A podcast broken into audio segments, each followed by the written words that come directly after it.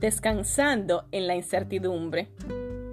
Jesús estaba dormido en la parte posterior de la barca, con la cabeza recostada en una almohada. Los discípulos lo despertaron. Maestro, ¿no te importa que nos ahoguemos? gritaron. Marcos 4:38 Hay muchas formas de transitar la incertidumbre. Honestamente, por años mi técnica ha sido tratar de controlar todo lo que puedo controlar y estresarme por todo lo que no puedo controlar.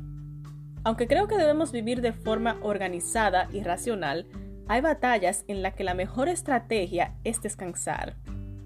Hay momentos en que el acto de fe más grande consiste en recostar la cabeza sobre la almohada y dormir.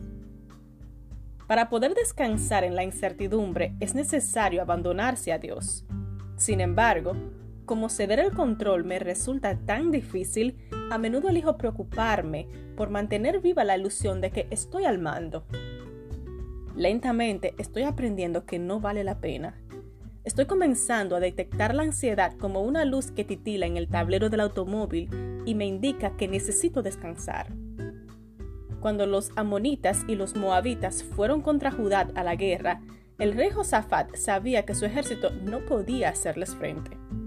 Todo el pueblo oró y ayunó.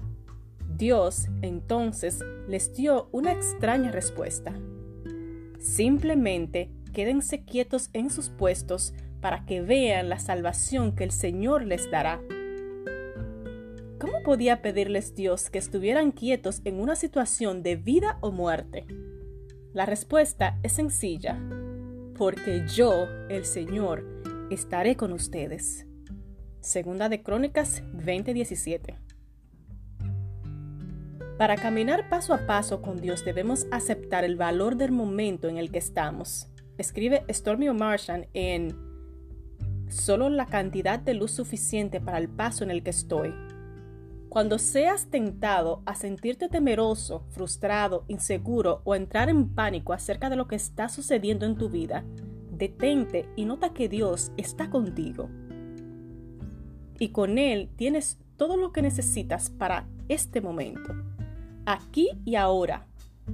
La razón por la que podemos descansar aún en la incertidumbre es que Dios está a nuestro lado.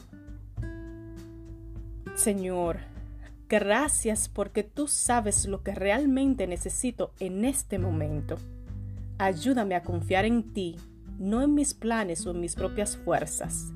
Dame sabiduría y humildad para aceptar cuando no puedo acelerar o cambiar un proceso. Enséñame a descansar en ti, aún en medio de la tormenta.